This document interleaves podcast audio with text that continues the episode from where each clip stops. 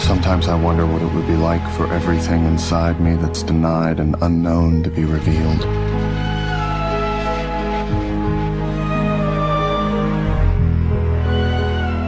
But I'll never know.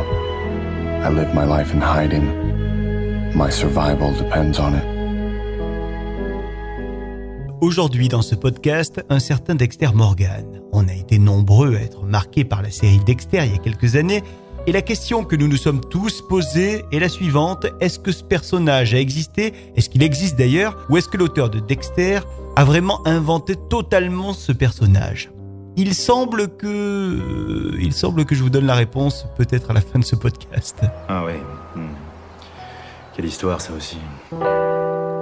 Salut tout le monde et bienvenue dans le podcast de la petite histoire produit par la Fabrique Audio. Mon nom est Florent Mounier, je suis vraiment content de vous retrouver ici à l'écoute de ces podcasts, de plus en plus nombreux chaque mois d'ailleurs, je vous en remercie. Alors si vous aimez ce podcast, partagez-le avec vos proches, commentez-le. On a un groupe Facebook, La Petite Histoire, qui est fait pour ça. On va bientôt créer aussi une page Twitter. Et puis vous pouvez nous laisser des commentaires sur la page podcast de iTunes. Et d'ailleurs, vous pouvez aussi noter ce podcast avec les étoiles d'iTunes qui permet d'être écouté par plus de monde. Et comme dit le proverbe, plus on est de fous, plus on rit.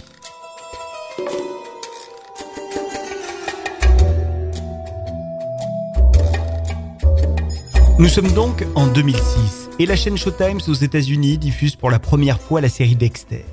Alors que la série vient à peine de naître, on entend déjà des voix s'élever contre le programme. En Suisse, par exemple, les dirigeants de la télévision suisse romande jugent la série contraire aux valeurs de leur chaîne publique et décident donc de ne pas la programmer. Cette série créée par James Manos Jr. est en fait l'adaptation du roman de Jeff Lindsay, qui nous raconte l'histoire de Dexter Morgan, qui travaille pour la police de Miami la journée il est expert en médecine légale, spécialisé dans l'analyse de traces de sang, mais la nuit, Dexter devient un tueur en série incapable de ressentir la moindre émotion, sauf à satisfaire ses pulsions meurtrières. La spécificité de ce tueur en série, puisqu'il en a une, c'est qu'il ne tue que des criminels qui sont passés entre les filets de la justice. Aujourd'hui, dans ce podcast, je vais donc vous raconter ce que je sais d'un certain Manuel Pardo. Alors rassurez-vous, je n'ai pas appris tout ce que je vais vous dire sur ce charmant monsieur en passant des soirées avec lui, non, non. Mais j'ai pu lire un certain nombre d'articles de journaux euh, des États-Unis euh, qui relataient sa vie et surtout qui relataient ses crimes. Manuel Pardo est donc un ancien militaire de la Navy, récompensé pour sa bonne conduite et son talent de tireur pendant ses classes. Il a 21 ans quand il intègre la police en 1978, mais rapidement il devient un ripou chez les policiers il falsifie par exemple des contraventions pour euh, gagner de l'argent. Il va être euh, embauché euh, pour patrouiller dans la banlieue de Miami. Il est accusé en 1981 d'une série de violences policières envers des civils et donc finalement, l'histoire de policier s'arrête rapidement puisqu'il est licencié en 1985 et il va se recycler très très vite dans le trafic de drogue. Manuel Pardo commence à commettre ses premiers meurtres rapidement après euh, s'être recyclé dans le trafic de drogue, soit en janvier 1986. Il euh, va commettre ses premiers crimes avec l'aide d'un dénommé Rolando Garcia. Ils commencent tous les deux par tuer deux dealers à qui ils achetaient de la drogue. Et la série commence là puisque quelques jours plus tard, Pardo va rencontrer un marchand d'armes. Il le soupçonne d'être un indique de la police et donc il le tue. Le mois suivant, Pardo fait un cambriolage. Il s'en prend à deux hommes, dont l'un d'eux est prêtre. Il pense que ces deux personnes sont des dealers. Quelques semaines après, on est toujours en 86, cette fois-ci nous sommes au mois d'avril, Pardo va tuer deux femmes, deux femmes avec lesquelles il s'était embrouillé sur une histoire de bague qui coûtait 50 dollars. Et puis enfin, Pardo va tuer un couple, un homme et sa femme. L'homme était impliqué dans des affaires de deal. La série de meurtre va s'arrêter là, puisque la police de Miami met très très vite la main sur Pardo. Pardo qui utilisait la carte bancaire de ses victimes pour acheter des objets ou pour acheter de la nourriture ou pour tout simplement euh, payer son essence. Donc il est localisé grâce à ses cartes bancaires rapidement par la police.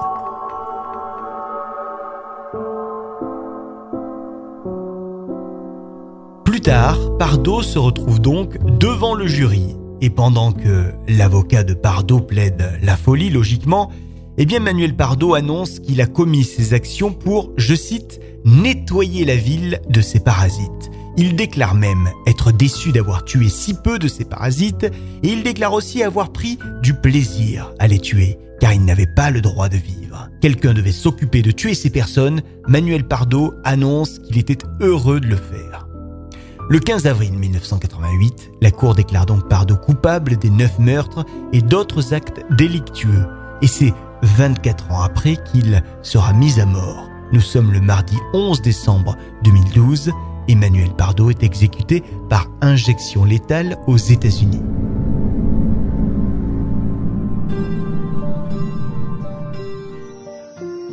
Alors certes, un parallèle peut être fait entre Manuel Pardo et Dexter Morgan. Tout d'abord, les deux exercent vers Miami et ils ont un lien avec la police.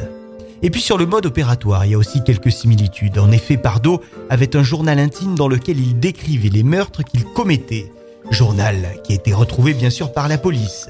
Et puis une autre similitude avec le personnage de fiction Dexter, c'est le fait que Pardo prenait en photo le corps de ses victimes mortes et classer ces photos dans un dossier avec les coupures de presse. Je vous rappelle que le personnage de Dexter Morgan conserve quant à lui une goutte de sang entre deux lamelles de verre avant de se débarrasser des corps qu'il jette à la mer, toujours donc selon un même mode opératoire. Alors même si on peut donc voir quelques rapprochements entre ces deux personnages, l'auteur des romans Jeff Lindsay a toujours nié farouchement s'être inspiré de ce criminel, Manuel Pardo, pour l'histoire de son personnage, Dexter Morgan. Et c'est vrai qu'à bien y regarder, les personnalités de Dexter et de Manuel Pardo n'ont rien à voir l'une avec l'autre. Alors que le personnage fictif de Dexter est plutôt une personne réfléchie, timide, discrète, eh bien Pardo semble au contraire expansif et impulsif. Voilà donc pour l'histoire de Manuel Pardo ou l'histoire de Dexter Morgan. À vous de vous faire votre propre opinion. Est-ce que Morgan et Pardo ont un lien? Ça, vous me le dites sur les réseaux sociaux. J'espère quoi qu'il en soit que vous allez pouvoir dormir tranquillement après cette histoire lugubre. Si vous faites partie des personnes qui n'avaient pas vu la série Dexter à l'époque où elle était sortie, il n'est jamais trop tard hein, pour euh, la regarder, on ne peut que vous la recommander, même si depuis euh, d'autres séries nous ont largement fait euh, peut-être oublier l'inspecteur Morgan. Mais elle fait partie des bonnes séries américaines. Qu'avez-vous pensé de cet épisode de la petite histoire Si vous avez aimé, merci de mettre des petits cœurs, ou ce que vous voulez d'ailleurs, partout où vous voulez, et notamment sur iTunes. Et merci aussi de partager et de commenter ce podcast. Et vous pouvez nous retrouver sur Facebook, le groupe La Petite Histoire. Avant de se quitter, je vous rappelle l'existence de quelques podcasts produits aussi par la Fabrique Audio. Alors si vous aimez les bons restaurants et que vous êtes dans le sud de la France, il y a le podcast Le Bouche à Oreille d'Olivier Gros qui vous attend. Si vous aimez les émissions dans lesquelles on parle librement d'amour, de sexe, d'amitié, vous nous retrouvez dans le podcast Et pourquoi pas avec Angèle, Tom et Ben. Merci quoi qu'il en soit d'avoir écouté ce podcast et à très vite pour une nouvelle petite histoire peut-être moins sanglante, hein, plus légère, promis. Allez, passez un bon mois et au mois prochain pour la petite histoire Le Retour. Ah ouais. Hmm. Quelle histoire ça aussi.